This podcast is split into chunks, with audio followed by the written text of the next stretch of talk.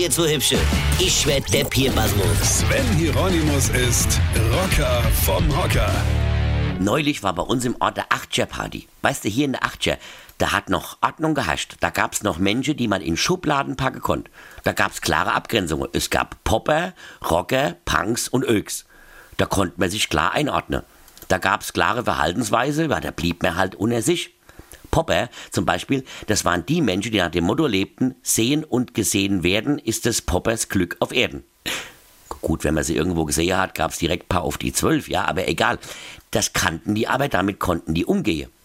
Dieses dämliche Kopfgenicke von denen, nur weil der Seitenscheitel nicht auf der Seite hielt, das hat mich aber auch so aggressiv gemacht. Gut, wir haben auch mit dem Kopf geschnickt, aber nur nach oben und ohne. Das nannte man dann Headbangen. Aber das sah halt nicht ganz so depp aus. Rocker war klar. Das waren die harte Jungs auf der dicke Maschine. Die Hells Angels oder, oder Hell on Wheels, wie die alle hießen. Ja, das waren noch echte Männer. Das waren keine Pose auf ihre blöde Achtscher-Mopeds. Hier diese 80er, ja, diese 80er Rocker für Kassepatienten. Die Typen waren so peinlich, Hochstart gemacht, sich dann auf der Autobahn vom Traktor überholen lassen müssen. Das ging ja gar nicht. Und dann gab's noch die Punks mit ihren Sid Vicious Buttons auf der Franz Lederjack. Hast du mal Mack oder Kipp oder Un? Die sind nur rumgelungert, ja, sahen lustig aus und waren regelmäßig besoffen. Also so wie heute die deutsche Touris auf dem Ballermann, ja.